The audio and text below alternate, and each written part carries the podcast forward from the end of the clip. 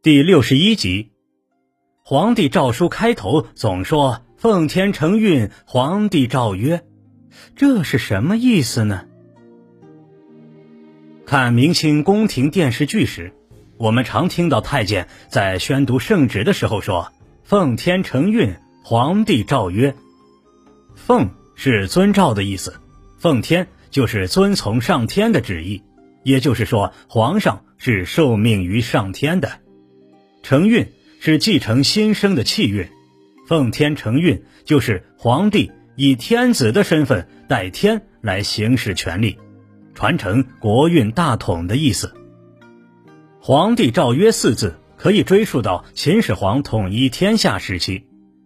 秦始皇认为自己的功绩比前代的任何帝王都大，所以他不满足于帝王这样的称号了。他要把三皇五帝之名综合在一起，于是称自己为皇帝。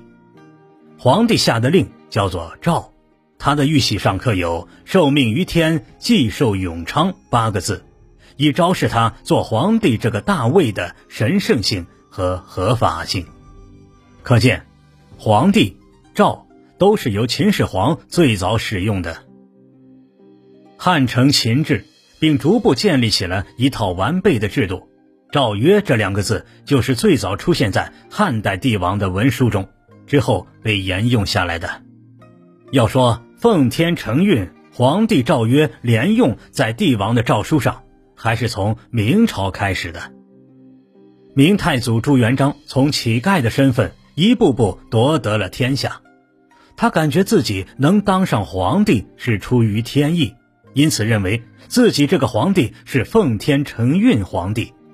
后来，他将群臣集体上朝的正殿定名为奉天殿，在他自己所执的大圭上刻了“奉天法祖”四个字。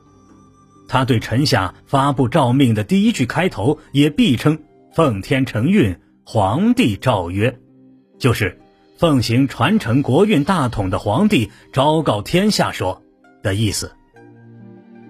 需要指出的是，有人认为“奉天承运，皇帝诏曰”这句话的正确读法应该是“奉天承运，皇帝诏曰”，而不是电视剧中常听到的“奉天承运，皇帝诏曰”，也是有一定道理的。清代承袭明代的规矩，诏书上也多以“奉天承运，皇帝诏曰”开头，中间是诏示的内容。最后一般以“布告天下贤使闻之”或“布告中外贤使闻之”结尾，就是昭告天下，让大家都知道的意思。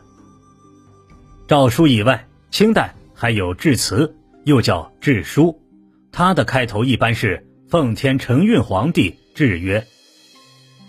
到了一九一二年，随着宣统皇帝发布退位诏书，“奉天承运皇帝诏曰”。也终于进入了历史。